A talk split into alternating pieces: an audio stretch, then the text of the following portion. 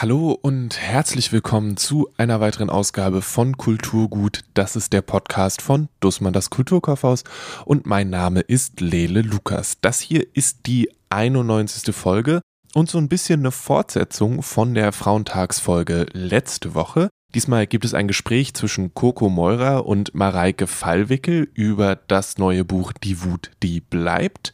Coco betreut bei Rowold das Buch von Mareike. Die beiden kennen sich also schon und Coco hat das Buch schon dreimal gelesen.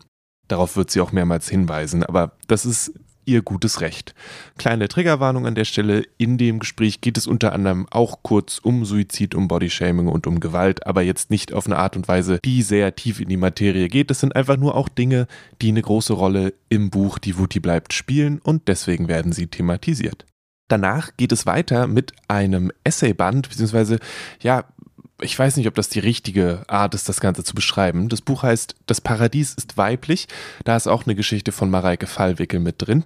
Das sind 20 Einladungen in eine Welt, in der Frauen das Sagen haben. Und herausgegeben hat das Ganze Tanja Reich.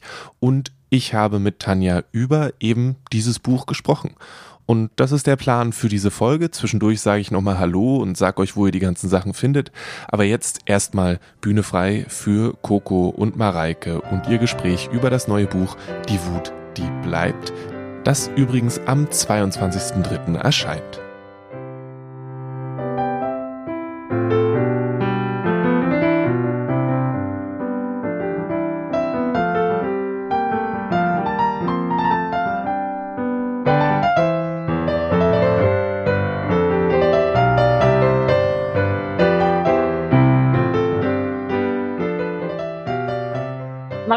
Hi. Wir reden heute das erste Mal ganz offiziell über dein Buch, das äh, ich durchgearbeitet habe und auswendig aufsprechen kann. Kannst du, Coco? Das wirst du uns jetzt beweisen müssen. das kann ich und ich kann es, äh, ich habe, glaube ich, keins lieber mehrfach gelesen, beziehungsweise ich lese sehr selten Bücher mehrfach äh, und habe das jetzt das dritte Mal gelesen, weil ich. Ja, aber ein bisschen, weil du musstest. Auch weil ich musste.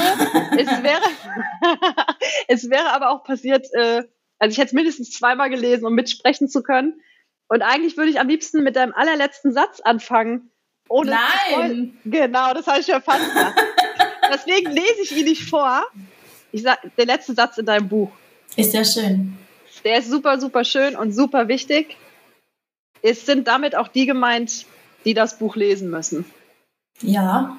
Die du ansprichst in deinem letzten Satz gibt das Buch was mit. Jetzt was werden alle alles nehmen, in der Buchhandlung einfach nur den letzten Satz lesen. Dann ich, so, ich hoffe, ich hoffe. Also eigentlich steckt so in, in den letzten Seiten die Hauptbotschaft drin und auch so in, in, in den letzten Sätzen das, was ich mir wünschen würde als Autorin, was ein bisschen riskant ist, gell, das sozusagen, weil eigentlich mhm. sprechen wir ja nur aus der Sicht der Protagonistinnen. Äh, aber ich denke, es ist klar, dass dieses Buch sehr wohl ein Sendungsbedürfnis hat und, und eine Botschaft. Das ist kein, keine nette, subtile Geschichte, die einfach nur unterhalten soll. Nein, das ist es definitiv nicht, auch nicht beim dritten Mal lesen. ähm, gestern, äh, ich bin überhaupt nicht nah am Wasser gebaut und selten berühren mich Bücher so, dass ich äh, da kurz sitze und denke, ach Gott, jetzt muss ich kurz Pause machen, aber das macht dein Buch ohne Honigschmiererei tatsächlich äh, sogar beim dritten Mal lesen. Aber da wusstest du doch schon, was passiert. Da wusste ich, was passiert, aber trotzdem sind diese Situationen, die du da nicht provozierst, sondern die du da erschreibst und erschaffst, gehen ja, also ich fühle mich super angesprochen äh, von Sarah. Das kannst du ja auch gleich nochmal bitte erzählen, äh, welche drei Protagonistinnen ähm, du hauptsächlich erzählen lässt oder wer, ähm, welche Themen aufgegriffen werden. Mich äh, trifft natürlich sehr oder betrifft die kinderlose Frau, die über all das spricht, was in der Männerwelt im Kontext oder auch ähm, was Frauen im Generellen übergeholfen wird. Und da gibt es diese eine Szene, die ich ähm, wahnsinnig schlimm finde, die ich nachher nochmal aufgreife. Ich würde aber viel lieber anfangen und dich fragen, welche ich habe tatsächlich vier Themen für mich rausgefiltert, ähm, die dieses Buch mir mitgibt oder mit denen ich mich auch rückwirkend selbst beschäftigen muss, weil ich ja Frau in der Gesellschaft bin und in diesem Patriarchat leben äh, muss und damit kämpfe tagtäglich. Kommen wir mit vier Themen hin und wenn ja, Welche sind die für dich? Oh, oh Gott, ich habe die doch noch gar nicht durchgezählt. Aber weil du sagst, es berührt einen so beim Lesen, wollte ich kurz einhaken, das ist auch so beim Schreiben. Also es ist nicht so, als würde ich so da sitzen, la la la, und ich tippe fröhlich. Ganz im Gegenteil. Ich glaube, ich weiß nicht, wie es anderen Schreibenden geht, aber ich kann sowas gar nicht schreiben, ohne dass es mich selber total aufwühlt. Also ich saß auch durchaus äh, Tränen überströmt bei gewissen Szenen. Bei mir ist es wahrscheinlich eine andere, die mich immer so am meisten kriegt. Ähm, aber es ist mal wieder ein Wohlfühlbuch aller Fall, wirklich. aber auch, äh, ich glaube, mehr als wichtig und auch vielleicht jetzt, was heißt, vielleicht ist komplett falsch. Also es ist ja in der Zeit äh, von Pandemie und allem geschrieben und was das für explizit Mütter bedeutet, mit Homeschooling und allem konfrontiert zu sein. Darf ich die Szene spoilern, die mich ja, eine Szene darf ich auf jeden Fall. Oder sollen wir erstmal erzählen, worum es überhaupt geht? Erzähl mal, fang, fang doch Wir stecken schon so ellbogentief drin irgendwie. Wir, wir, warten schon so durch die Tränen und den Rotz und den Schmerz und alle so, hä? Worum geht's hier überhaupt? Mareike, worum geht's in deinem Okay, worum geht's? Erzählst? Also, angefangen hat alles vor exakt einem Jahr, im tiefsten Lockdown im Februar 2021, habe ich so ungelogen ab einem gewissen Zeitpunkt täglich Nachrichten bekommen von Freundinnen und Bekannten, die auch Mütter sind. Und die hat wirklich geschrieben haben, ich kann nicht mehr, ich will nicht mehr, ich spring einfach vom Balkon. Und diese total ausgelutschte Phrase, ja, die man nie im Leben ernst meint, die hat mich dann plötzlich so elektrisiert. Das war wirklich so eine Blitzidee. Und ich dachte in dem Moment, okay, Moment, was, wenn eine das einfach macht? Was, wenn ich wirklich dass diese, diese hypothetische Phrase in die literarische Tat umsetze, wenn ich das mache und eine Mutter vom Balkon springen lasse, was dann? Also an diesem krassestmöglichen Punkt, wo man sich denkt, okay, das ist jetzt irgendwie alles zu Ende, erst anzufangen, wo kann uns das hinbringen? Und habe dann wirklich so im Affekt meinen Laptop herangezogen, habe irgendwie so die ersten, keine Ahnung, das war gar nicht viel, ein, zwei, drei Seiten so runtergetippt, wirklich so ganz roh und rotzig und wütend und dachte im selben Moment, ach fuck, das ist irgendwie geil. und habe zu dem Zeitpunkt an ganz was anderem gearbeitet, das seitdem in der Schublade liegt und ich weine irgendwie so einmal monatlich deswegen. Ähm, und dann hat sich alles ganz schnell ergeben. Also ich werde auch oft gefragt, so beim Schreiben, wie merkt man denn, ob eine Idee funktioniert, ob die über einen ganzen Roman trägt. Und tatsächlich in dem Moment, wo die Idee da ist, ist es wie so Domino. Also es fällt so irgendwie alles um und innerhalb von Tagen, also dieses Gehirn ist dann irgendwie so am Dauerarbeiten und die Figuren waren dann ganz schnell da und alles, was passieren soll, war sofort da und auch, wo es hinführt und wie es enden kann. Und das klingt jetzt so, als wäre dann die restliche Arbeit nicht mehr viel, also es nur noch zu schreiben, haha. Aber tatsächlich hat sich so ein bisschen angefühlt, als würde ich so durch, durch einen Garten mit, mit überreifen Früchten gehen und, und wirklich so rechts und links mit, mit vollen Armen pflücken, weil wir alle gerade so umgeben sind, nicht nur ich, ihr bestimmt auch, äh, in, im Umfeld von all diesen Geschichten, all diesen Dingen, die passieren uns selber, sie, wir kriegen sie erzählt, wir sehen sie, wir erleben sie. Und dann habe ich halt versucht, sie in ähm, Worte zu fassen. und die Mutter springt. Also so beginnt das Buch. Tatsächlich ist eine ganz kurze Szene. Die Mutter steht auf, geht zum Balkon und ist weg. Und dann ist sie nicht nur weg in, in all ihrer Menschlichkeit und mit, mit all ihrem, was sie so an, an ähm, emotionalen Beziehungen sozusagen geführt hat, sondern auch in ihrer Funktion. Und um das aber zu erzählen, habe ich eine Protagonistin gewählt, ihre beste Freundin Sarah, die fast 40 ist und die kennt sich seit dem Kindergarten, also wirklich so ewig, die nach und nach diese Lücke füllt oder so ein bisschen reinrutscht. Irgendwie schon absichtlich, gleichzeitig aber auch nicht, um zu zeigen, dieses System beruht so sehr auf weiblicher Care-Arbeit, dass es einfach eine weibliche Person geben muss, die das füllt.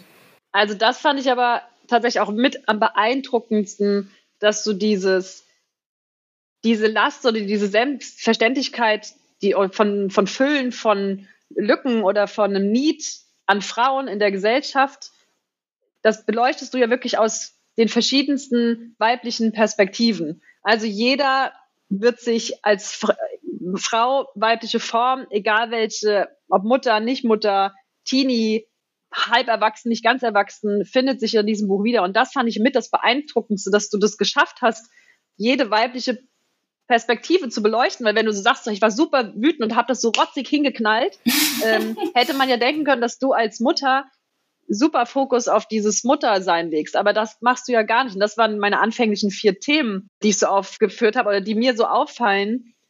Das ist dir wahnsinnig gut gelungen, sehr viel weibliche Thematik da reinzubringen aus den verschiedensten Perspektiven.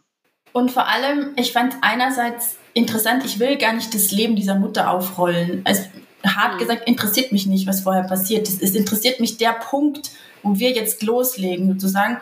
Und ich wollte auch auf gar keinen Fall, dass es da irgendeine Art von, von prekären Lebensumständen gibt, weil hm. in der Literatur ist das Narrativ des Vaters, der sich entzieht, so ausgelutscht. Also wirklich, ich, ich wette, du kannst mir aus dem Stegreif fünf Bücher sagen, wo sich der Vater ja. auf dem Dachboden aufhängt, wo sich der Vater in der Scheune erschießt. Das kennen wir, das wissen wir, das verzeihen wir auch. Im Endeffekt sind es dann immer so Geschichten, da war halt, frag mich nicht, Spielschulden. Auf jeden Fall ist im Endeffekt dann erst recht wieder die Mutter, die so doppelt und dreifach belastet ist. Während das Narrativ der Mutter, die sich entzieht, das existiert halt kaum. Es existiert irgendwie so abgeschwächt in so Varianten, zum Beispiel die Mutter, die eigentlich Schauspielerin oder Sängerin werden wollte, aber das Kind kam dann und ging nicht, deswegen ist sie immer frustriert und lässt es irgendwie an den Kindern aus. Oder es gibt irgendeine Geschichte von Alkohol, Missbrauch, Gewalt, wie auch immer. Ja. Das wollte ich alles nicht. Ich wollte nichts davon jemand als Ausrede benutzen kann. Ja, sagen kann, ja, okay, aber es ist das und das passiert deswegen. Und gleichzeitig fand ich es aber auch total interessant, von der Erschöpfung der Mütter zu erzählen, anhand zweier Figuren, die gar keine Kinder haben. Ja. Und ich dachte auch so währenddessen, hat auch echt Spaß gemacht, so eine kinderlose Frau da reinzuschmeißen. Weißt du, wie krass, die hat diese Kinder nicht geboren, die ist nicht mit denen aufgewachsen und steht wirklich sprichwörtlich eines Morgens zwischen Wäschebergen, ähm, kotze auf dem Boden, äh, fieberndes Kind und die zwei, die sich die ganze Zeit streiten, die auch die ganze Zeit an ihr dran kleben. Ja, das ist unglaublich körperliche. Diese, diese Bedürfnisse anderer Menschen und diese alles so rundherum, was du machen und erledigen musst, für jemand, der eigentlich dir fremd ist. Und dann dachte ich so, yes. Also das war schon richtig krass auch, aber gleichzeitig finde ich zumindest, lässt es sich anhand dessen fast noch viel deutlicher sagen. Weil wenn du die Mutter bist, bist du automatisch die, die es halt einfach machen muss. Bitte ja. gratis und auch noch gerne. Sonst ist deine Mutterleben nichts wert. Genau. Also das greifst du ja über Sarah äh, die kinderlose Freundin total schön auf und über sie ja auch noch dieses andere ähm, Thema.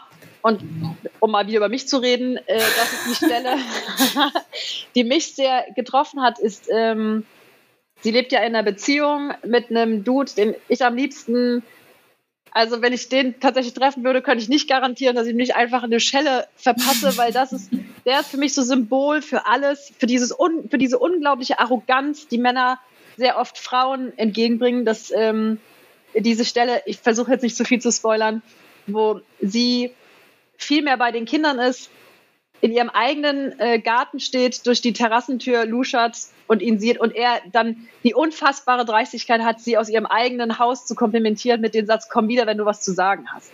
Oder äh, sie, sie, sie, sie putzt irgendwas, hat raue Hände und macht sich Sorgen darüber, ob die, ihre raue Hände ihn stören können und er gibt den Advice, kauf dir doch Handschuhe. Und da war ich jedes Mal kurz zum Explodieren, aber das ist ja so echt. Also diese, diese unfassbare Selbstverständlichkeit, wie Männer Frauen in diese Position, egal ob es jetzt die Mutter ist, die tatsächliche ähm, leibliche Mutter, völlig selbstverständlich hingenommen wird, dass sie die Care-Arbeit für die äh, Kinder nimmt von ihrer Freundin, hätte man halt niemals die Situation mit einem männlichen Freund. So niemals würde der beste Freund des Vaters da aufschlagen und sagen, so, ich gehe nicht mehr arbeiten. Ja, oder der Onkel oder der Opa. Niemals also man weiß es auch zum Beispiel so aus osteuropäischen Ländern, wo ja oft Mütter einfach das Land verlassen müssen, um woanders zu arbeiten und woanders bezahlte Care-Arbeit zu leisten. Dann werden diese Lücken von anderen Frauen gefüllt. Ja. Von Tanten, Cousinen, Omas, aber nie von den Vätern. Ja. Und ich finde halt, also die zwei hauptwichtigen Männer im Buch, die sind keine Arschlöcher, die sind auch keine Bösewichte, die sind auch nicht schuld. In keinster Weise sind die an irgendwas schuld.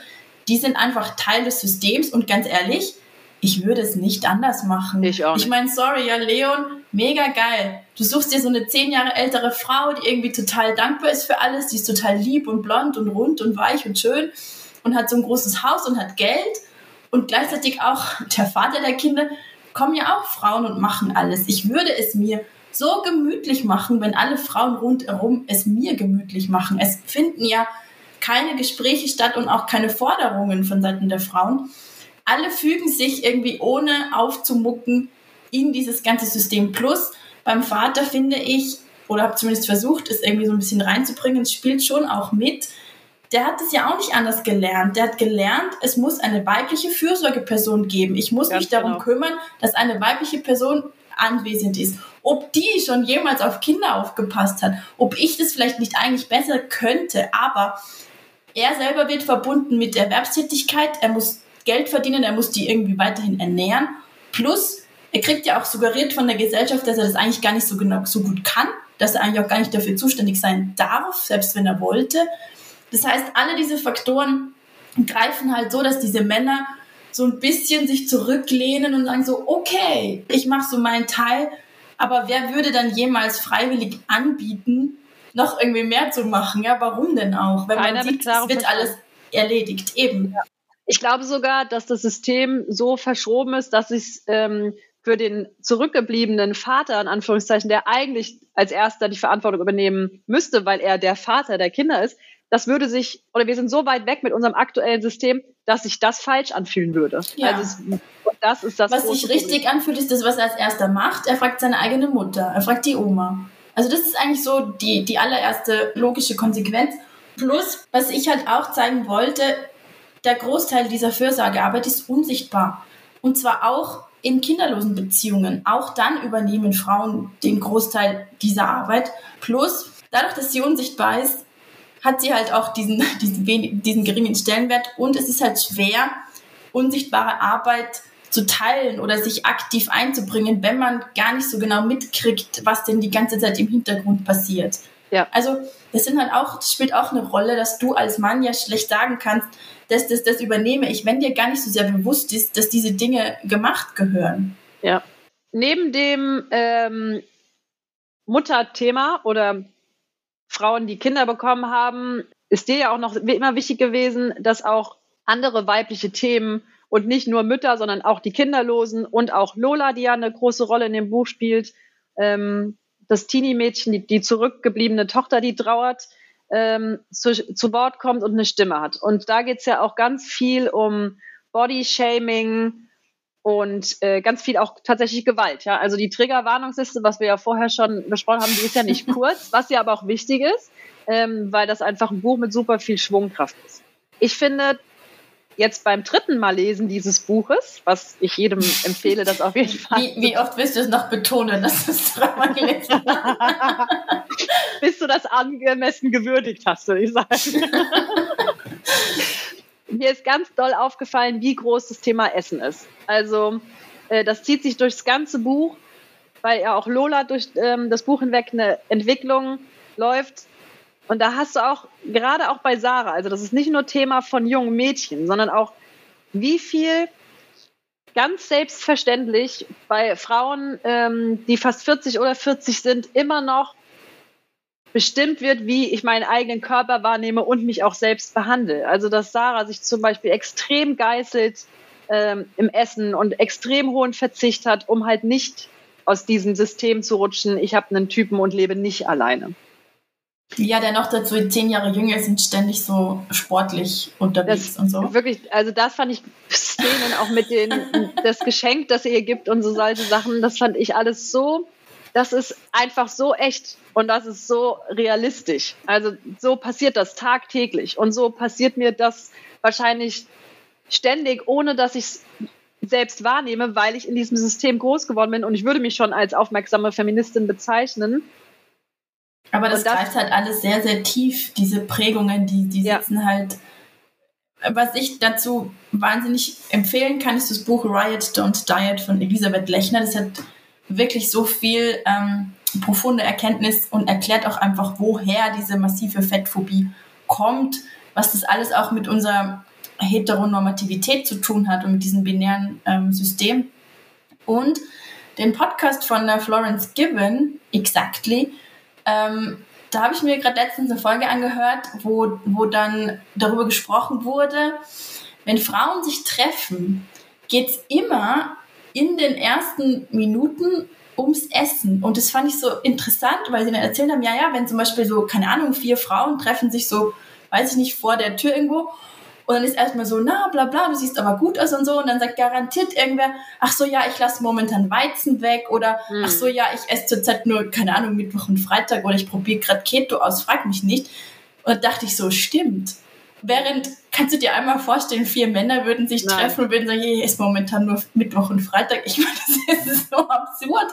Während gleichzeitig ist es für uns so normal dieses, was haben Frauen schon alles ausprobiert? Was machen Frauen? Wie wollen sie ja. sich irgendwie ähm, einschränken, zähmen und so weiter, um in diese Schablonen zu passen.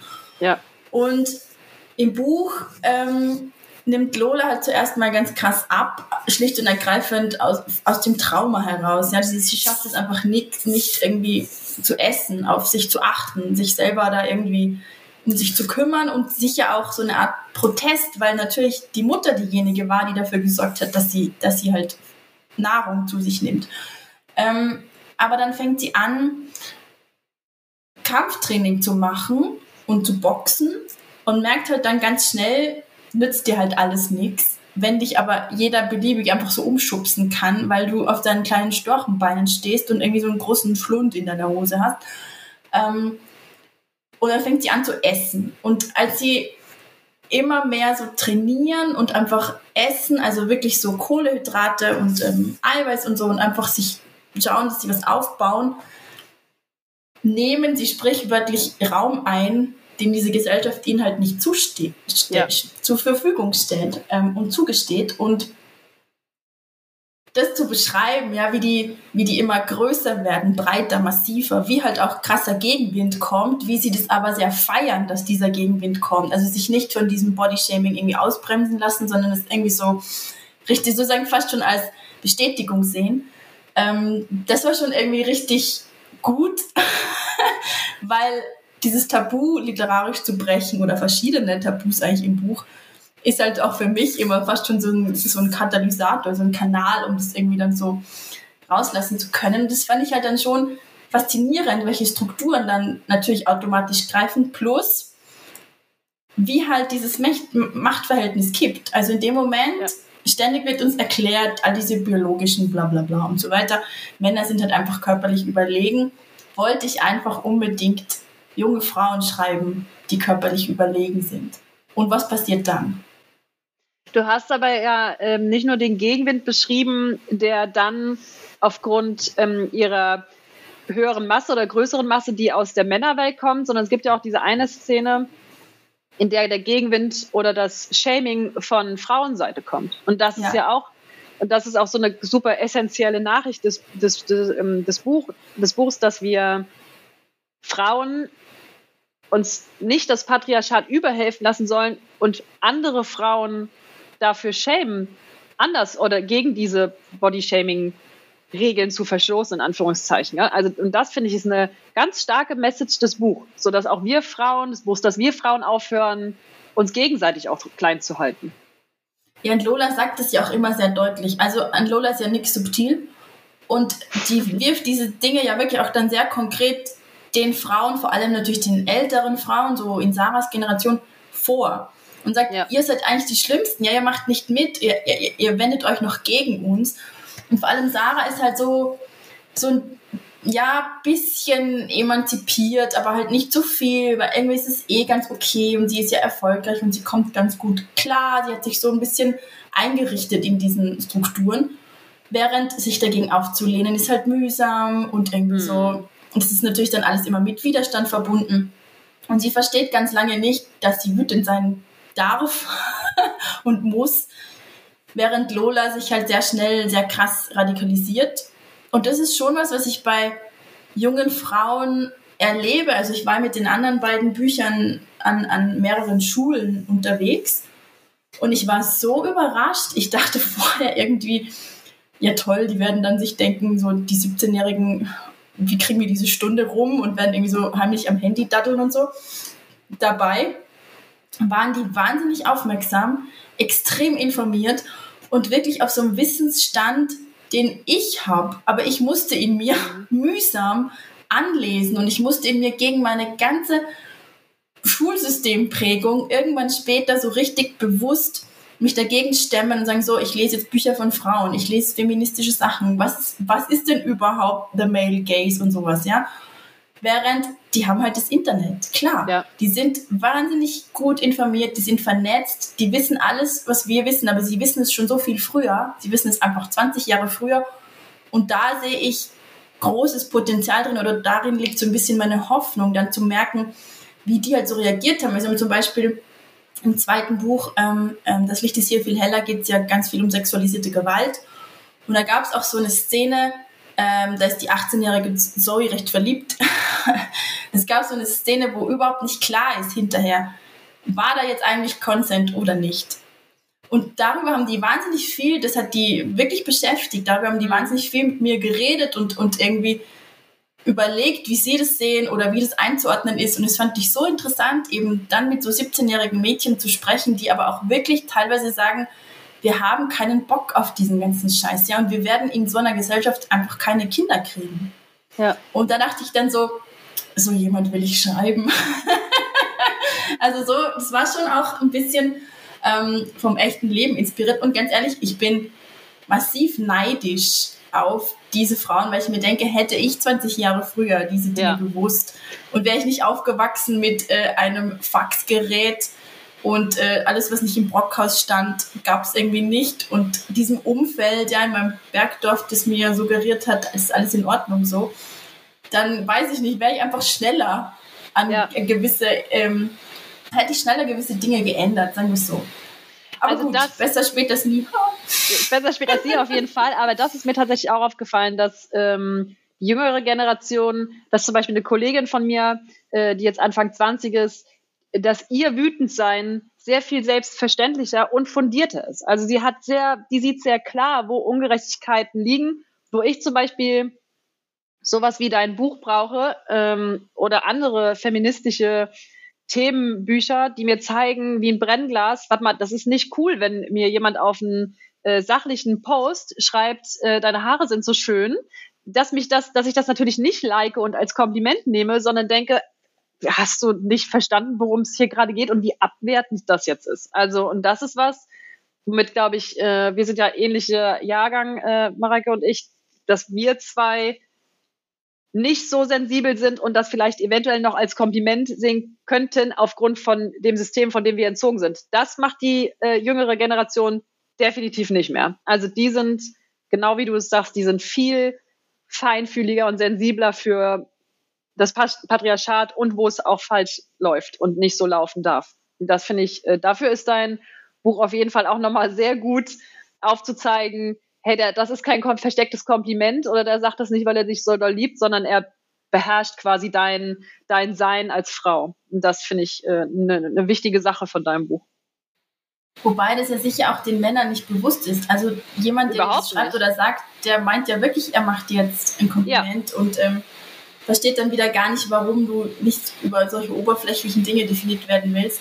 Und dann sind wir dann schon natürlich ganz schnell bei, sie ist halt eine Zicke und so. Ähm, also weibliche Wut generell großes Tabu in der Gesellschaft und umso wichtiger war mir einfach das auch zu beleuchten. Klar, es ist immer noch ein Unterhaltungsroman. Das heißt, ja. es muss gewisse Strukturen geben, es muss einen Konflikt geben, es muss, ähm, es müssen gewisse Dinge passieren und funktionieren. Und letztlich ist es schon auch noch eine Geschichte. Also klar, es ist manches überspitzt, weil ich einfach sehr schnell auf 380 Seiten erklären und zeigen und äh, durchdeklinieren muss. aber ich hoffe, du nickst jetzt zustimmend, dass es funktioniert.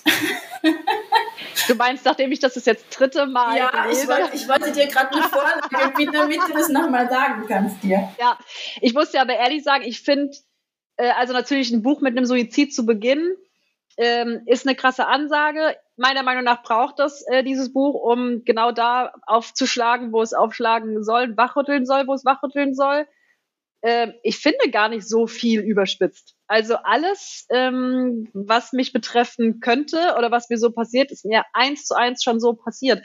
Was vielleicht und hoffentlich auch überspitzt ist, äh, und da wirst du garantiert auch drauf angesprochen, ist die Gewalt, die im Buch herrscht. Ja? Also es ist ja schon so, dass ähm, das ein großes Thema ist und auch mit sehr viel Schwungkraft daherkommt. Ähm, genau, die Frage war, Mareike, braucht das Buch so viel Gewalt? Ich finde es interessant, dass du sagst, braucht das Buch so viel Gewalt, weil diese Gewalt ist ganz normal in unserem Leben. Also alles, was umgekehrt passiert, was Männer äh, Frauen tagtäglich antun, gehört zu unserem Alltag. Das zeigt wirklich nur wieder, wie Patriarchatssystem mich geprägt hat, ja? dass, ich das, dass ich das selbst nicht richtig formulieren kann, weil du hast natürlich komplett recht. Das ist Gewalt, die da ist. In dem Moment, wo ich sie umdrehe, Mhm. Das war ja nämlich auch so ein bisschen natürlich Diskussion, auch während des Schreibprozesses und dann so im Lektorat und so. Und ich habe natürlich immer gesagt, ja, aber jetzt zum ersten Mal schlagen einfach Frauen zurück. Aber man muss dazu sagen, sie, sie nennen es selber verspätete Notwehr. Sie machen das ja nur bei Typen, wo was passiert ist. Also die, die sind so eine kleine mobile Racheeinheit, werden sie halt im, im Laufe des Buches aus Gründen. Und ich wollte natürlich zeigen, erstens, wie normal ist diese Gewalt in die Gegenrichtung. Zweitens, wie unangenehm ist es für uns, wenn es plötzlich umgekehrt ist. Wie, wie sehr sind wir darauf geprägt, dass einfach ähm, Männer zuschlagen und, und nicht Frauen. Und drittens auch, also in Verbindung mit dieser Körperwahrnehmung und dass sie eben einfach stärker und massiver werden und, und körperlich überlegen, wollte ich zeigen, so wie uns das die ganze Zeit eingebläut wird, stimmt das nicht unbedingt. Klar, wenn wir jetzt reden, ist ein 2-Meter-Mann äh, und eine 1,50 Frau, okay, aber prinzipiell ist es absolut und durchaus möglich. Ich habe dann auch so recherchiert und war in so einem Kampfsportzentrum und habe irgendwie kurz geschildert, was ich geplant habe und habe einfach gefragt, geht das? Kann das funktionieren? Und dieser Megatyp, ja, der so stand, wir in Österreich sagen wir eine Kanten, hat sofort gesagt, natürlich geht das, sowieso, kein Problem. Und auch diese Szenen zu schreiben, wie Männer sich ganz anders im öffentlichen Raum bewegen als wir. Dass diese ganze Energie, die wir permanent in diese ähm, Gefahrabwendung stecken müssen, Männer zur Verfügung haben, dass diese Dudes wirklich einfach nachts durch den Park gehen, durch die Tiefgarage gehen, dass die einfach sich darauf verlassen, okay, mir hängt ein Penis zwischen den Beinen, ich bin der Angreifer und nicht der Angegriffene, merken aber dann relativ schnell, dass man mit so einem Penis gar nicht so gut kämpfen kann. Die ähm, ist eine ganz deutlich markierte Stelle. äh, da habe ich auch, dass du tatsächlich schreibst, dieses Selbstverständnis, wie die durch einen dunklen Park laufen, das Selbstverständnis, wie sie durch ein dunkles Parkdeck. Keiner fingiert da einen Anruf, damit äh, nicht jemand um Niemand hat einen Schlüssel zwischen den Fingern. Nee, und das äh, oder Pfefferspray. Und das fand ich halt interessant und wollte auch wirklich einfach zeigen, wie Männer und Frauen anders im, im öffentlichen Raum ja. leben, existieren. Ja. Und wie zum Beispiel Lola, die sich ja durchaus so ihren Platz irgendwie erkämpft auf diesem Skaterplatz und so, dass Frauen nie sicher sein können, egal wo, egal welche Uhrzeit, egal welches Umfeld. Und dass es für sie einfach so oder für uns so normal ist und auch ganz simple Sachen, völlig egal. Man muss gar nicht jetzt von nachts vom Park reden, aber so Dinge, dass du im Zug alleine sitzt und da setzt sich garantiert ein Typ zu dir und will mit dir ein Gespräch anfangen. Und wenn du das irgendwie abblockst, bist du unhöflich. Und wenn du darauf eingehst, hast du irgendwie das Problem, dass er wahrscheinlich zwei Stunden lang nicht aufhört. Und wenn du aussteigst, dir wahrscheinlich noch nachgeht. Und all diese Dinge, das ist für uns massive Energie, die wir permanent in diese Dinge stecken müssen. Ja, wie sollen wir damit umgehen? Was, wie, welch, von wem geht wie viel Gefahr aus? Und das alles zu spiegeln und umzudrehen und zu kippen, wollte ich halt einfach erzählen. Mhm. Das äh, ergibt sehr viel Sinn und während ich äh, dich so reden höre, fällt mir auch selbst du auf, wie doll. werde ich dieses Buch ein viertes Mal lesen, aber fällt mir auch auf, diese Tonspur, die äh, auch in meinem Leben mitschwingt, was ich als selbstverständlich nehme, die natürlich was mit mir macht. Also das Leben im Umfeld von, äh, ich habe nicht jede Bewegungsfreiheit wie ein Mann oder ich muss Angst haben, da angegangen zu werden, das macht ja was mit mir, ja. mit meiner Seele, mit meinem Verhalten, was ich meinen Kindern hätte weitergeben können und so weiter und so fort. Also das sind ja alles Dinge, die mich beeinflussen und das ist ja äh, hoch toxisch, wenn man so möchte, wenn man das man so sieht, wie viel Einschränkungen ich dadurch erlebe. Was du aber auch sagst, ist, ähm, dass wir nicht oder was du Lola sagen lässt, ist, das Ziel kann nicht sein, dass wir den Mädchen erklären, wie sie sich gegen irgendwas wehren, sondern das Ziel muss sein, den Männern zu erklären und den Jungs, dass Angreifen keine Option ist. Also diese, dieses Umdrehen von, es geht nicht darum, irgendwas Böses abzuwehren, sondern ihr benehmt, ihr die Bösen vermeintlich, benehmt euch endlich so, wie das Richtige ist. Das muss das Ziel sein. Und das finde ich tatsächlich auch eine äh, sehr starke und wichtige Aussage. Ich habe auch letztens so einen guten Tweet dazu gelesen. Da war irgendwie der erste Teil so, ähm, bla bla bla, so können sie sich verhalten, wenn eine Vergewaltigung droht. Und der zweite Teil war dann, gehen Sie ganz schnell weg, suchen Sie sich Hilfe, vergewaltigen Sie diese Person nicht. und dann dachte ich halt so, bam, ja. Das ist im Endeffekt die Botschaft, weil ja. nicht du musst die ganze Zeit lernen, was muss ich tun, um das zu verhindern und wenn es ja. passiert ist, bist du immer noch schuld, sondern alle anderen Menschen rundherum, ja, die, die, die die Täter sind. Und ich ich bin auch bei den anderen, beim zweiten vor allem ganz oft gefragt worden, was ich denn meiner Tochter mitgebe in, in all diesen Dingen. Ja, ob meine Tochter dann auch irgendwie Boxen lernt, ob ich meine Tochter halt auch irgendwie da so drauf vorbereite. Und ich habe dann immer gesagt, ja, natürlich spreche ich mit meiner Tochter, aber noch viel mehr mit meinem Sohn. Also ich ja. finde, es liegt halt auch in, in meiner Hand, oder es ist auch meine Aufgabe, ihn nicht in diese Welt rauszuschicken, äh, in, dem, in dem Bewusstsein, dass er mit Frauen machen kann, was er will. Also sprich genau das Gegenteil. Und äh, da versuche ich halt anzusetzen, ob es gelingt, weiß ich nicht, weil natürlich dieses System einfach sehr, sehr stark ist und er natürlich trotzdem umgeben ist von diesem Narrativ, ja, dass er sich irgendwie alles erlauben kann und, und er nie das Opfer, ist, sondern äh, alle diese Opfer-Täter-Umkehr Dinge natürlich greifen, weil nicht nur in, in Büchern und Filmen, sondern auch in all, in, in seiner ganzen Umgebung. Und ich hoffe halt, dass ich eine Stimme bin, die zumindest relativ laut immer auf ihn einwirkt, äh, weil ich durchaus unsere Pflicht in, in diese Richtung sehe und nicht eben immer nur Frauen, die sich schützen oder Frauen, die sich verteidigen sollen. Beziehungsweise du kannst es als Frau ja gar nicht richtig machen, weil hinterher bist ja. du sowieso trotzdem geschämt. Und das alles ähm, trägt so bei zur Erschöpfung der Frauen. Also Franziska Schutzbach hat in ihrem gleichnamigen Buch das auch so schön aufbereitet. Alle diese Bereiche sorgen dafür, dass wir so müde sind, weil wir ja. permanent uns in alle Richtungen irgendwie absichern, verteidigen müssen, alle möglichen Dinge schultern müssen. Es geht gar nicht nur so sehr um diese Care-Arbeit allein. Es ist jeder Bereich. Es, es gibt, glaube ich, wirklich keinen einzigen Bereich in der Gesellschaft, in der der weiße Cis-Mann nicht die Norm ist. Ja. Und wo wir als Frauen uns anders wappnen, ob das im Berufsleben ist und wir wissen, ich muss da mit anderen strafferen oder ich muss als Frau da jetzt krasser auftreten, um das Geld fordern zu können. Da hätte ein Mann nicht drüber nachgedacht, wahrscheinlich, äh, ja. wenn er da vorher reingegangen ist. Die Generation, die nach uns kommt, was wir festgestellt haben, die A, mehr Zugriff auf Bildung und mehr Zugriff auf Perspektivwechsel haben und so weiter und so fort.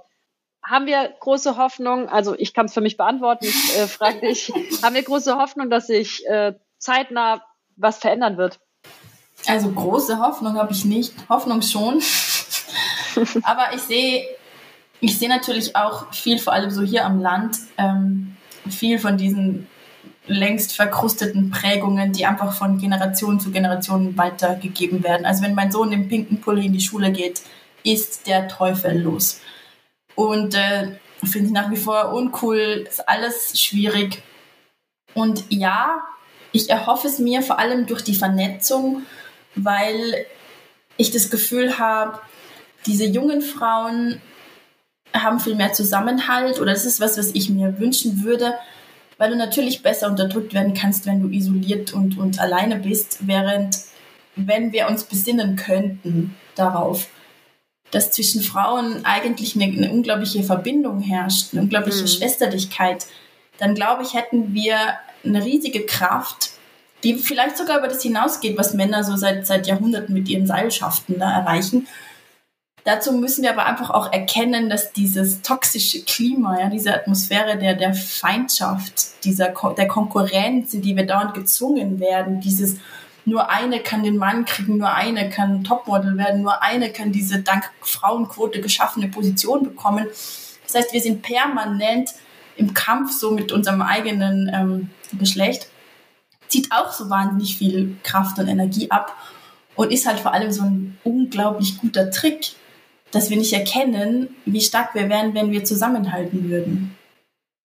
Ich finde, das äh, ist die perfekte Überleitung zu dem letzten Satz und ich glaube, das, das, das lege ich dir jetzt einfach in, dem, in den Mund, dass äh, das fand ich ganz schön, das hast du in einem anderen Interview gesagt oder als wir an anderer Stelle darüber gesprochen haben, dass du ähm, allen zurufst, dass sie wütend sein dürfen. Und das finde ich tatsächlich so als letzte Mitgabe so. A, liest das Buch. Mindestens zwei, dreimal.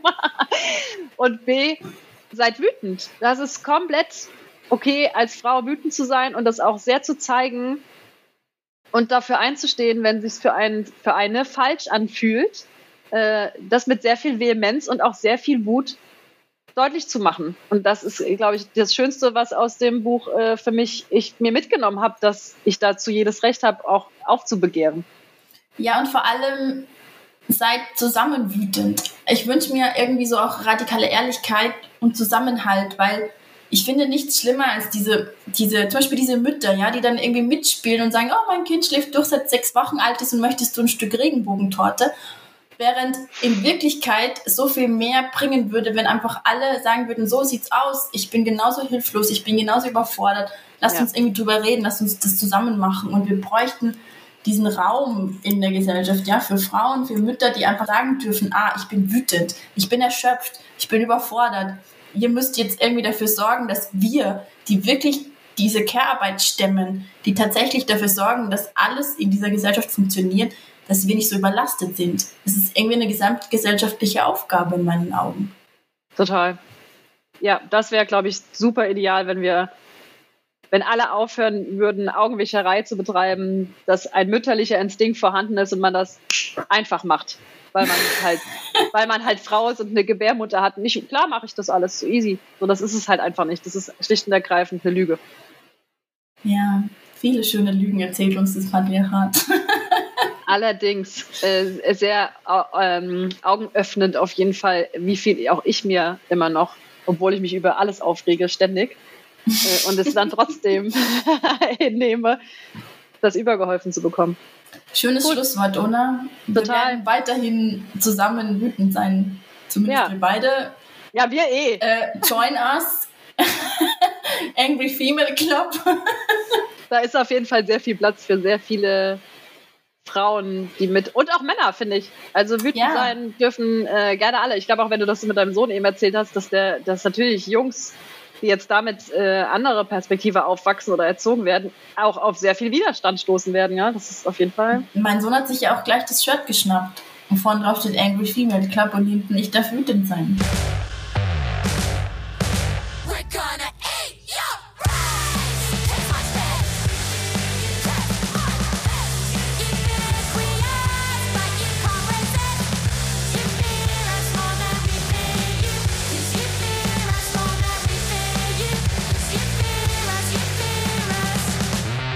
Das Buch Die Wut, die bleibt von Mareike Fallwickel gibt es ab dem 22.03. in jeder guten Buchhandlung und ihr seid natürlich gerne eingeladen, zu Dussmann das Kulturkaufhaus zu kommen und euch dort eure Kopie zu holen. Ihr könnt natürlich auch in den Buchladen um die Ecke gehen oder in die Bibliothek eurer Wahl.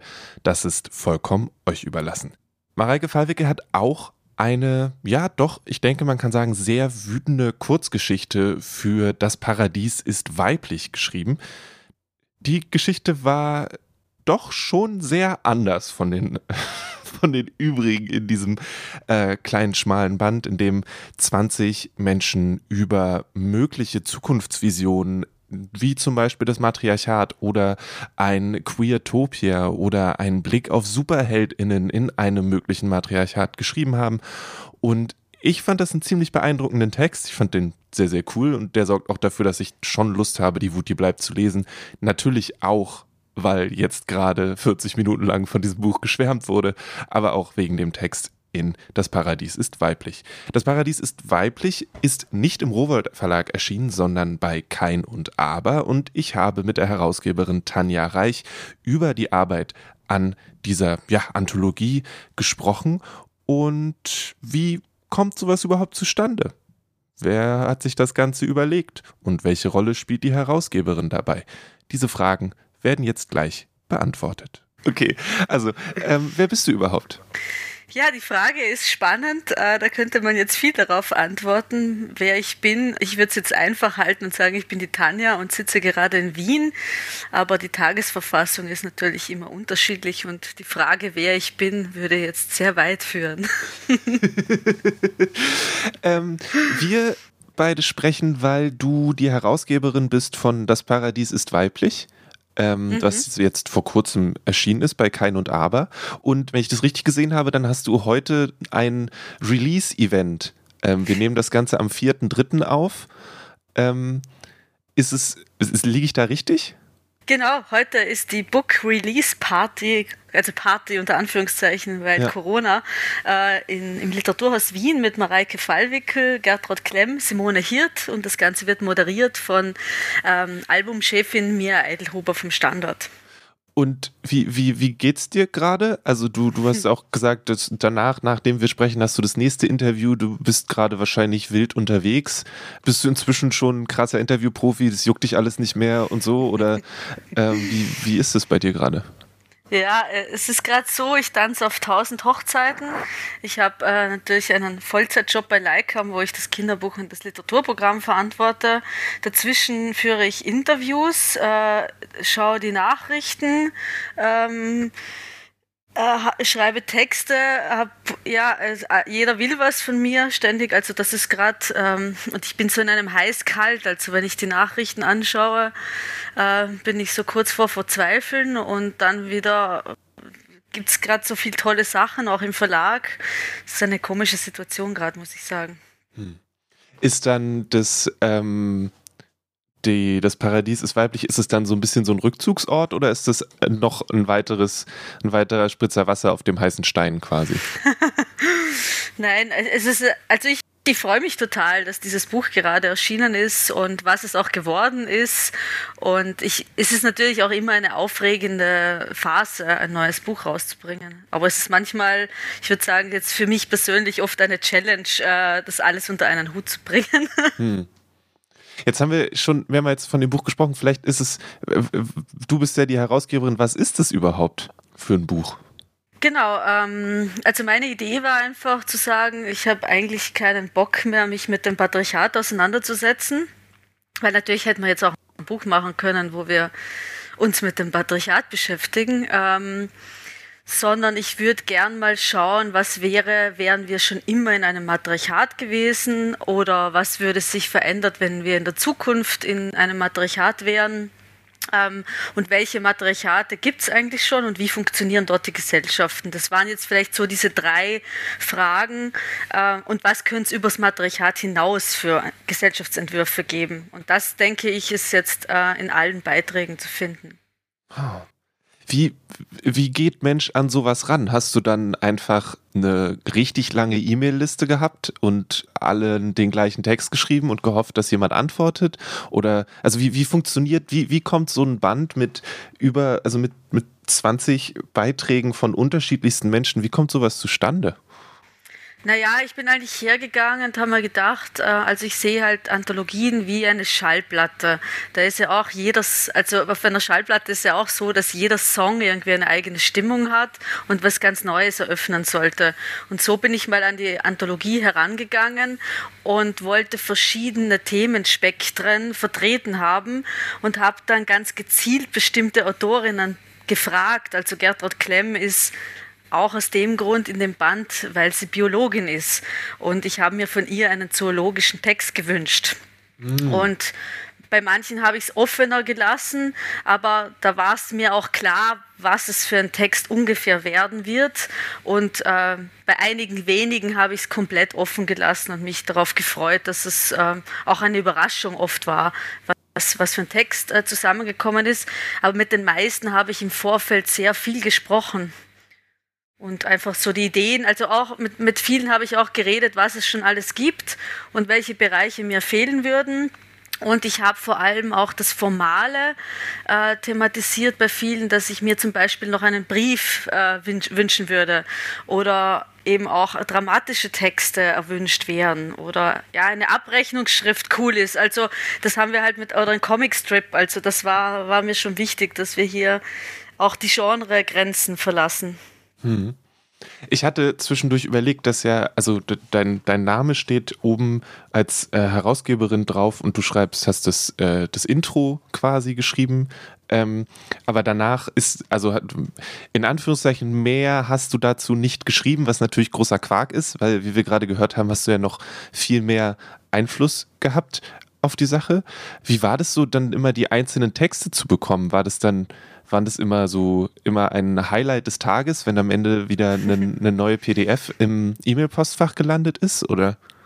Ja, man kann sich echt so vorstellen, wie ein Puzzle machen. Also hm. man kriegt dann mit jedem Text ein Puzzle und am Ende ist dieses wunderbare Werk entstanden, wo ich sage, jedes Puzzle für sich trägt zu einem großen Ganzen bei und in Summe ist das eine richtig coole Platte geworden. Ja, das stimmt. Wie, wie aber wo, um bei der Plattenanalogie zu bleiben, ein Album hat ja irgendwie eine Reihenfolge und so weiter und so fort. Nun haben Alben heutzutage selten 20 Songs, aber wie, wie, wie hast du die, wie viele verschiedene Reihenfolgen gab es im Laufe des Entstehungsprozesses und wie hast du da auch den Überblick? Also natürlich bist du viel tiefer drin als ich jetzt von außen, aber wie hast du die, diese Reihenfolge äh, zusammengestellt? Also bei der Reihenfolge, das war eine Kooperationsgeschichte mit Patrick Sielemann von Kein und Aber. Und also er hat da vor allem eine ziemlich schnell eine coole Reihenfolge festgelegt. Bei mir war es eher so, dass ich wusste, die Texte mehr weiter vorne und, und da, und da gibt es natürlich äh, unterschiedliche äh, Ansichtsweisen, wo man jetzt einen Comicstrip hingibt, in die Mitte oder zum Schluss. Also das sind jetzt äh, einfach die Dinge, die man sich dann überlegt. Mhm. Und ähm, Schön finde ich jetzt, wie die Konstellation ist, dass es aufmacht mit der Frage, welches Matriarchat hätten Sie denn gerne? Und Emilia Roark äh, im letzten Beitrag schon nochmal sehr in die Tiefe geht und äh, hier eine ja, eine hoffnungsvolle Zukunft zeichnet eigentlich und wirklich so einen, einen, kraftvollen Beitrag beigesteuert hat zum Weiterdenken und die Scheuklappen entfernen und neue Gesellschaftsentwürfe denken gemeinsam. Ja. Wie war das für dich? Was hat das mit deinem eigenen Denken gemacht, diese Texte dann auch zu lesen und zu besprechen und dich damit noch, also schätze ich mal, noch viel tiefer zu beschäftigen dann? Ja, natürlich ist es mit jedem Text, ähm, habe ich wahnsinnig viel dazugelernt. Also ich habe jetzt bei äh, Zoologie auch keine Ahnung und äh, über die isländische Namensvergebung hm. habe ich bisher auch noch nicht so nachgedacht im Detail. Ich kannte das zwar, aber ich wusste das jetzt auch nicht so im Detail und auch über Comic-Heldinnen, bei Superheldinnen, bei Philipp Winkler. Äh, das sind alles Dinge, die mir auch neu waren und da habe ich viel dazugelernt und fand auch diese Teilaspekte dann so spannend, dass es halt Texte gibt, die allgemeiner gefasst sind und andere Texte sich in speziellen äh, speziellen Fokus rausgezogen haben und das in Summe jetzt ein wahnsinnig reichhaltiges Buch geworden ist. Ja, das stimmt. Ich bin noch sehr, ich bin äh, bis zu dem Comic in der Mitte gekommen.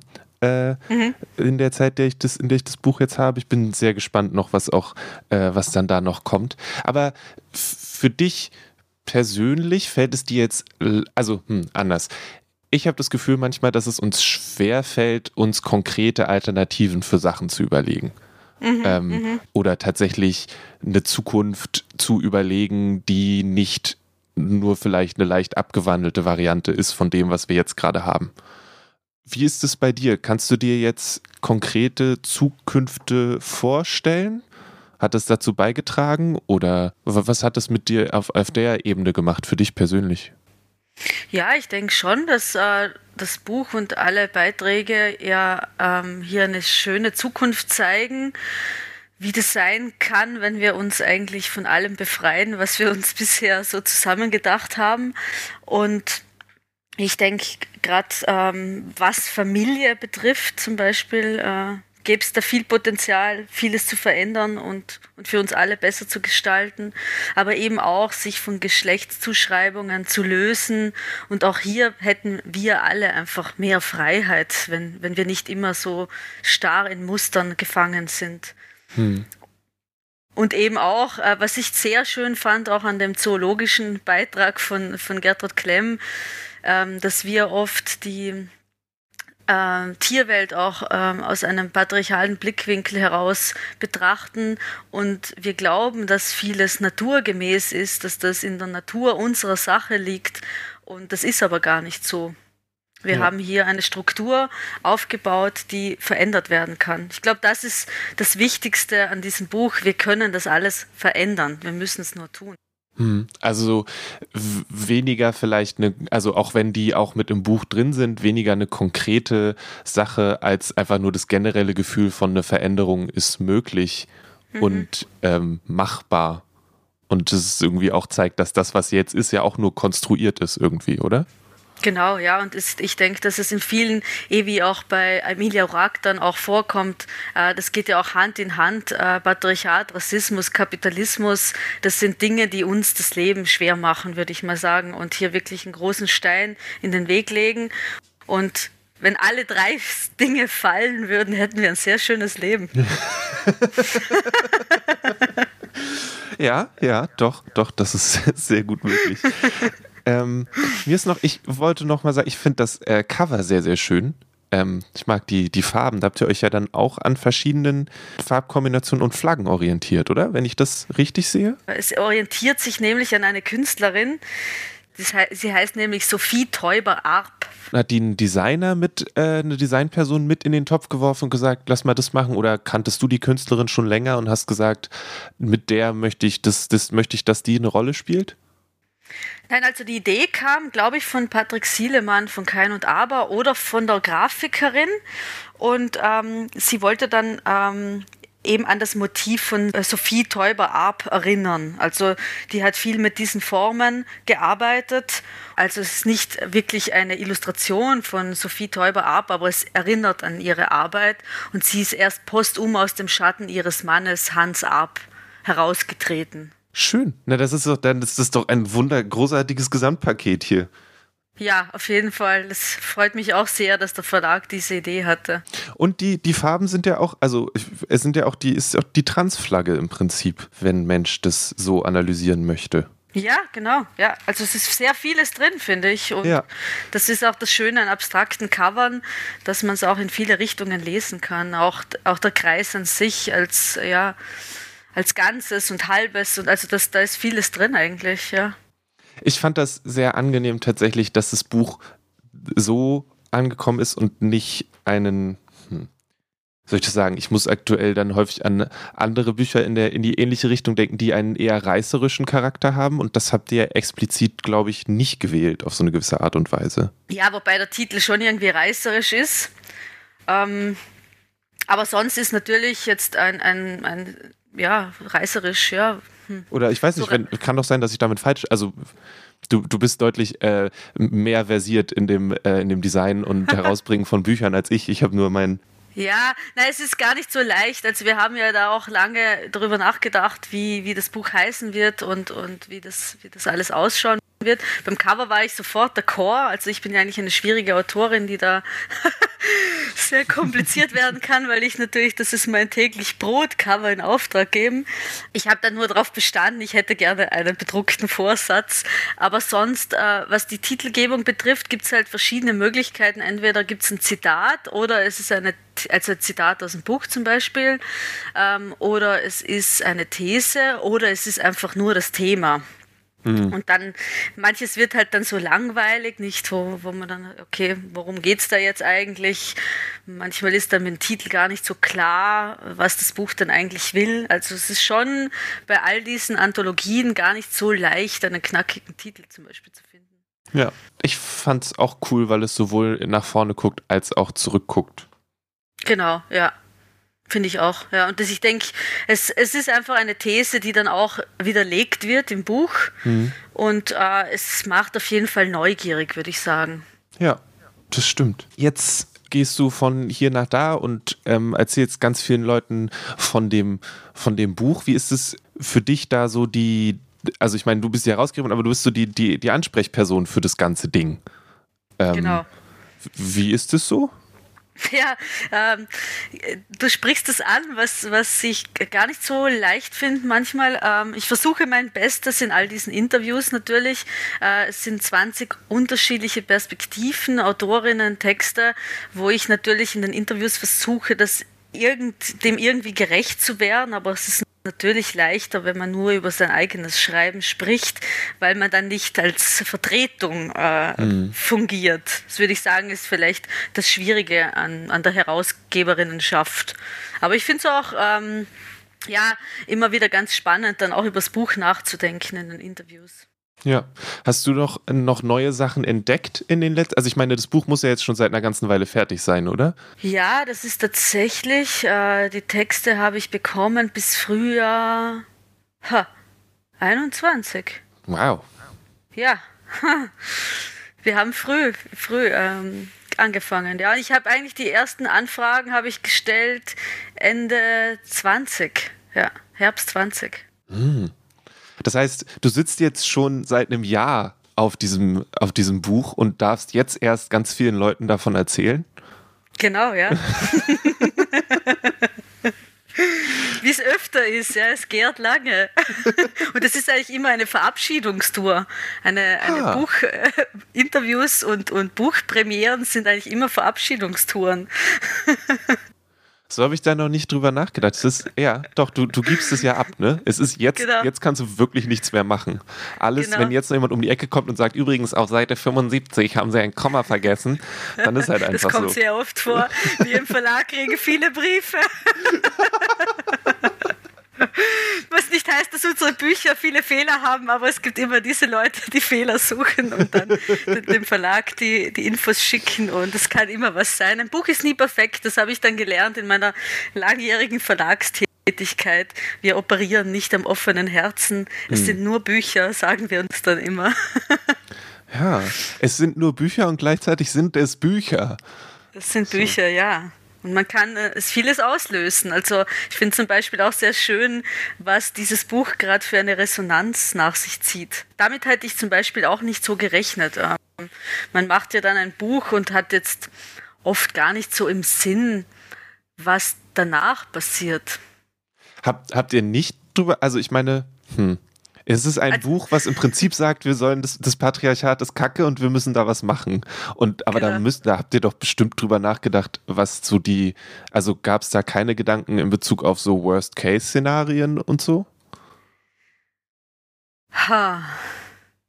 Worst Case in Bezug worauf? Na, in Bezug auf ähm, das Internet, was entscheidet. Da sind schon wieder ein paar äh, Verrückte, die der Meinung sind, dass das Patriarchat so. doof ist. Da müssen wir jetzt mal hier irgendwie was sagen.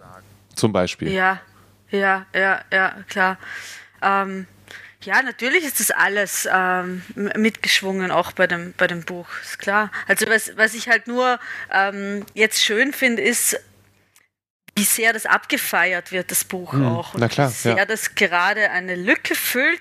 Und ich hatte schon gedacht, dass es äh, Interesse weckt, aber eben so in dem Ausmaß war ich jetzt überrascht. Hm. Schön überrascht, positiv überrascht, ja. Ja. Ja, gibt es denn, du hast ja vorhin schon ein paar Sachen angesprochen und jetzt zu sagen, wir, wir schaffen das Patriarchat, den Kapitalismus, ich weiß gerade nicht genau, was die dritte Sache war. Ähm, Rassismus. Rassismus, ja, den, das schaffen wir alle direkt ab, aber gibt es äh, Sachen, die für dich auf dem Weg dahin konkrete Sachen sind, die du für dich als deinen Weg zum Paradies siehst? Ja, ich, ich denke, es, es gibt halt viele Dinge, ähm, die verändert werden müssten und so wirklich im, im Keim quasi. Also wenn man dann zum Beispiel sagt, jetzt, jetzt besetzen wir die Führungspositionen mit Frauen, ist ja das nicht die Lösung hin zum Paradies sondern mhm. man müsste halt viel früher ansetzen. Nämlich auch brauchen wir all diese Hierarchien, auch in den Unternehmen, brauchen wir immer diese ganzen Vorstände und CEO und CFO und ich weiß nicht was alles und muss es immer mehr, mehr, mehr sein? Also das ist etwas, was ich mich persönlich schon viel frage. Ähm, wir leben hier in so einer leistungsorientierten Gesellschaft. Auch das sehe ich als ein großes Problem des Patriarchats. Ähm, müssen wir nicht mal zu unserem Kern zurück? Und ich glaube schon, dass Corona hier vieles offengelegt hat, dass Kleinfamilien strudeln ohne Ende, das wissen wir seit immer schon, mhm. aber Corona hat es jetzt nochmal offengelegt, wie viel. Ähm, und das Problem ist, die Lösung ist ja nicht darin, dass alle Väter jetzt auch in Karenz gehen, dann sind sie auch überlastet, sondern wir haben das Problem, dass unsere Gesellschaft nicht auf Familie abgestimmt ist und Kinder jetzt einfach so mitlaufen sollen und alle sollen am liebsten Vollzeit arbeiten, Mama, Papa und ähm, plus zwei Kinder und Haushalt und ich weiß nicht was alles leisten. Und wir müssten da einfach viel offener denken, wie man Beruf und Familie integrieren kann und dass es irgendwie auch mehr gibt im Leben wie Leistung, Leistung, Leistung. Ja. Das ist sehr schön gesagt. Schön wäre es. Oder schön ja. wird es, sagen wir es so. Wir müssen positiv denken. Ja, ich denke, ich denk, dass äh, eins der wichtigsten Dinge, ob das jetzt äh, Feminismus ist, ob das Antirassismus ist, äh, alles, was, ähm, ob es auch die Buchbranche ist, ich glaube, das Wichtigste ist, dass wir kooperieren, uns solidarisieren und gemeinsam in die Zukunft schreiten und gemeinsam an Lösungen arbeiten. Hm. Dieses jeder, jeder kocht so sein Süppchen, finde ich irgendwie schwierig und damit kommen wir auch nicht weiter. Ja, es ist, ja, es muss, ist wahrscheinlich immer so ein, so ein komischer Konflikt zwischen, ich wünsche mir was anderes oder ich, ich möchte, dass Dinge anders sind und bin gleichzeitig gefangen in, in dem, was mein Leben überhaupt möglich macht. Genau, ja, mhm, genau. Das Paradies ist weiblich, hast du herausgegeben und dann äh, bist, bist, du jetzt auf Abschiedstour und ähm, wirst danach äh, hast du dann kriegst du noch eine, eine goldene Schallplatte zurück äh, danach und ähm, dann hängt die an der Wand und äh, so ist es ist dieses dieses Herausgeben was was ich weiß gerade nicht genau, hast du das vorher schon mehr gemacht? Ist es was, was du auch jetzt, du hast am Anfang gesagt, dass es ja schon ziemlich viel zu tun ist. Ähm, bist du da neu auf den Geschmack gekommen oder hat sich der Geschmack bestätigt für dich? Naja, es ist so, äh, das ist ja eigentlich mein Kerngebiet, äh, Dinge herausgeben. Mhm. äh, mehr wie jetzt Romane schreiben als Autorin. Ähm, da, da ist äh, eher die, wo man wirklich die Zeit fehlt. Jetzt ist so, dieses Buch habe ich auch herausgegeben, weil ich eine Berufspause hatte und äh, in der Zeit in keinem Verlag gearbeitet habe. Ah. Und äh, sonst hätte ich so ein Buch einfach vielleicht in meinem eigenen Verlag herausgebracht mit einer anderen Herausgeberin. Ähm, ich habe sehr viele Titel schon herausgegeben in Co-Herausgeberinnenschaft. Also wir haben bei Krima und Scheriau äh, und Wie wir hassen zum Beispiel gemacht oder jetzt bei Leica Mutter werden, Mutter sein. Wir haben äh, bei Krema ja auch schöne Bildbände gemacht, ähm, Melange der Poesie, Kinder der Poesie, das sind Texte von Autorinnen mit Fotografien. Mhm. Äh, wir haben auch den Reigen Reloaded bei Krema ja noch gemacht. Also das, das waren immer Projekte, wo ich halt sehr involviert involviert bin in Auswahl der Autorinnen und, und wie das Ganze aussieht, aber halt nicht in der Herausgeberinnen. Äh. Und ein Programm zu machen ist auch nichts anderes wie was herauszugeben. Da konstruiere ich oder da mache ich eine, äh, Konst, wie sagt man, Kompilation, äh, hm. so wie, wie, wie eine Schallplatte ist ja dann das, das äh, Verlagsprogramm. Also ich sehe auch jedes Verlagsprogramm. Bei Kremeyer habe ich noch wenig Bücher gemacht, da waren es vier Literaturtitel. Mittlerweile, jetzt im Frühjahr, war ich für neun Bücher verantwortlich, Kinderbuch, Sachbuch und Literatur. Wow. Und äh, das ist auch ein Blumenstrauß, den mhm. ich den Leserinnen zur Verfügung stelle und wo jedes Buch dann eigentlich miteinander spricht und, und irgendwie zusammenpassen muss. Ja. Okay. Das klingt nach äh, sehr beeindruckender äh, Arbeit. Ziemlich cool. Bist du dann, bist du dann schon in deinem also persönlichen Paradies, was das angeht, angekommen? Auf jeden Fall. Ich liebe das, was ich mache. Es ist manchmal viel, halt eben ist so im Moment würde ich sagen, es ist wirklich da Oberpeak, weil ich bin gerade im Lektorat für meinen zweiten Roman auf Lesetour. Gleichzeitig kommen gerade alle Bücher aus der Druckerei. Wir haben Buchpräsentationen. Äh, ich fahre nach Bologna auf die Buchmesse. Ich habe eine Lesereise in Ägypten, weil mein erstes Buch auf Arabisch übersetzt wurde. Wow. Also es ist gerade recht tough, sage ich mal. Aber es ist sehr erfüllend alles. Ja, das glaube ich. Abgefahren. Richtig Ja. cool. Macht Nice. Spaß, ja. Ja, ja. das glaube ich. Und dazwischen habe ich jetzt noch ein paar Texte geschrieben und ja, genau. ähm, spielen dann äh, Bücher auch eine Rolle für dich, wenn du äh, abschalten möchtest? Oder sagst du dann, um Himmels Willen, wenn mir noch jemand ein geschriebenes Wort zeigt, dann äh, explodiere ich? Na, was ich schwierig finde, ist natürlich in einer Phase wie jetzt, dass ich am Abend im Bett liege und ein Buch lese. Das kommt wirklich in Ausnahmefällen vor. Wobei ich gerade ein Buch lese, das mich sehr beglückt. Und das sind dann Bücher, die ich ja selbst äh, nach einem langen Arbeitstag noch ein bisschen reinlese, aber ich kann halt nicht in zwei, drei Stunden lesen. Wenn ich auf Urlaub bin, habe ich wirklich immer zehn Bücher mit. Und dann jetzt auch noch E-Books mit Manuskripten und vielleicht zusätzlichen Büchern, falls ich mit zehn zu wenig habe, obwohl ich die zehn ja dann eh nicht lese, sondern nur einen schweren Koffer mitnehme. Aber Lesen ist das Um und Auf, seit ich ein Kind bin eigentlich. Ich brenne sehr für alle Bücher, die ich verlege und die ich Ja. lese. Und es wird nur manchmal die Arbeit, vielleicht dieses Lektorieren und Korrigieren, das ist dann anstrengend, wenn man den ganzen Tag am Bildschirm sitzt und dann mag man mal nichts mehr lesen oder korrigieren. Ja. Kannst du dann auch diese, diese die Lektoratsbrille ablegen beim Lesen oder ist, sitzt die immer fest? Nein, die ist ganz weg, weil dann das Buch ist dann fertig und ich muss damit nichts mehr machen. Ich meine, wenn Sobald du ich andere ja- Sachen liest. Nein, na, da bin ich nicht. Und ich schreibe auch dann keine Briefe an die Verlage und weise sie auf Beistrichfehler hin.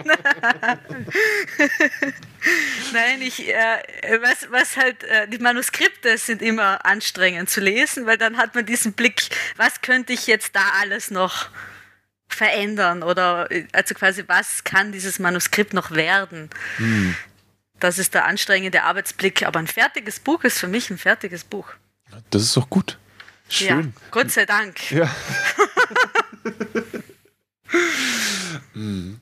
Ähm, darf ich fragen, mit welchen Büchern du dann abschaltest? Weil du hast gesagt, dass du dann, dann, dann, es gibt so einige Sachen, die du, die dich abends noch, die du noch lesen kannst. Ja, also ich bin nicht äh, Fraktion, ich lese leichte Lektüre, nie. Also ich habe jetzt nämlich äh, die Leseliste für die Flow zusammengestellt mit der Redakteurin und wir sind draufgekommen, es ist immer, es geht schon ans Eingemachte bei allen Texten, die ich lese und auch die, die ich verlege meistens. Ähm, jetzt zum Beispiel lese ich Auf Erden sind wir kurz grandios, ähm, dass ich so großartig finde, aber es ist auch heftig. Also Ja. es sind diese Bücher, auch Agota Christoph, das große Heft habe ich im Urlaub mitgehabt. Das sind wirklich heftige Stoffe. Aber wenn ein Buch so formvollendet ist und so großartig in jedem einzelnen Wort, dann ist das für mich der pure Genuss, welches Thema auch immer da verhandelt wird. Das heißt, äh, auch e ganz egal, was, was drin passiert, das funktioniert für dich trotzdem als Eskapismus. Ja, ja. Und ich mag halt immer auch im Film Dinge, die mich wirklich aufwühlen, die meine Welt ins Wanken bringen.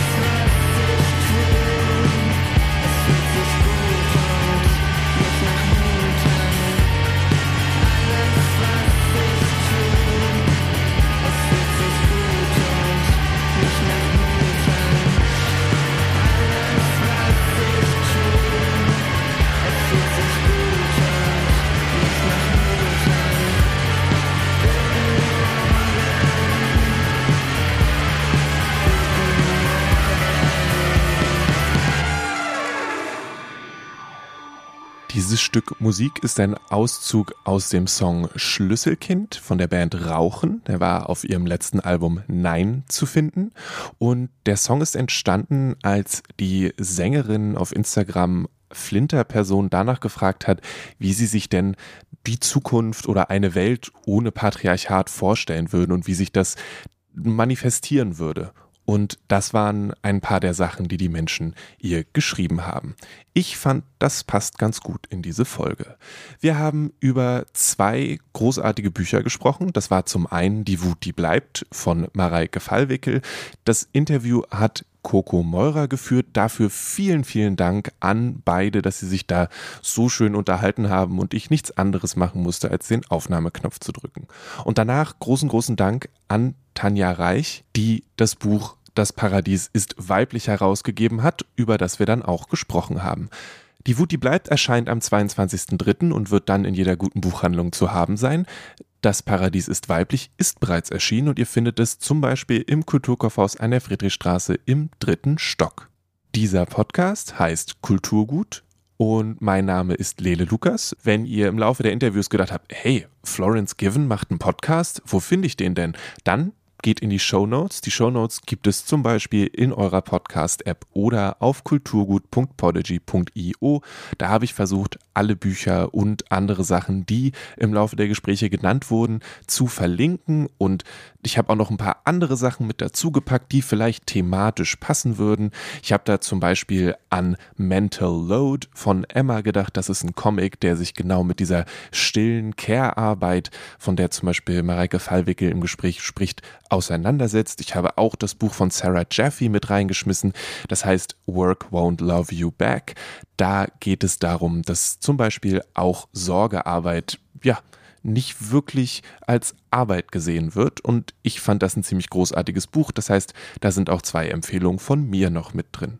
Wenn euch der Podcast gefallen hat, dann lasst uns gerne eine Bewertung bei Apple Podcasts da, teilt den Podcast und abonniert ihn auch gerne. Feedback, Rückmeldungen, Fragen, all das könnt ihr an kulturgut.dussmann.de schicken. Und bevor ich es vergesse, das andere Stück Musik, was in dieser Folge zu hören war, war von den Dream Nails. Ich habe mir erlaubt, den Song Kiss My Fist ein kleines bisschen zusammenzuschnippeln. Das war's an dieser Stelle. Nächste Woche geht es um den Indie Book Day. Mein Name ist Lele Lukas und ich wünsche euch ein ganz ausgezeichnetes Wochenende, viele gute Bücher und wir sehen uns dann spätestens am 22.03., wenn wir uns vielleicht im Kulturkaufhaus über den Weg laufen, weil ihr euch die Wut, die bleibt, kauft. Mal gucken. Bis dann.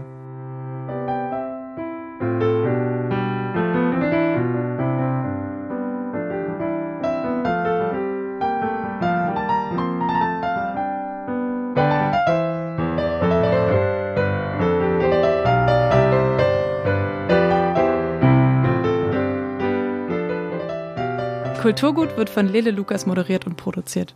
Das Logo ist von Rahel Süßkind und das Kulturgut-Thema hat Paul Hankinson komponiert.